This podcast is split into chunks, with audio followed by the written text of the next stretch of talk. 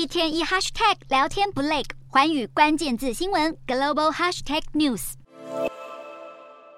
BNPL 先买后付就是 Buy Now Pay Later 的缩写，指的是一种不需要信用卡的分期消费方式。一般来说，可以将消费金额分成三期付款。当消费者买完东西发现账单缴不出来，还可以像信用卡一样采用计算利息的账单分期方式还款。先买后付服务和信用卡最大的差别就是不需要申请人的信用记录，申请时不会审核信用评分，消费的时候也不会占用信用额度。尤其是申请时不需要审查信用记录这一项，让多数人都可以申请，因此相当受到学生族群和自由工作者的欢迎。另一个和信用卡不同的是，申办信用卡往往要好几天甚至几个星期，而且还要填写各种各资。而先买后付则是主打申请流程方便，短短几分钟就能开始购物。除此之外，在网络上使用信用卡可能被盗刷，而先买后付不需提供信用卡资料，相对之下比较安全。不过先买后付也不是完全没有风险，就是因为先买后付申请简单，而且大多数是三期零利率，因此有可能让消费者落入消费陷阱，在不知不觉中购买了不堪荷包负荷的商品。即使消费当下可以负担每期的还款金额，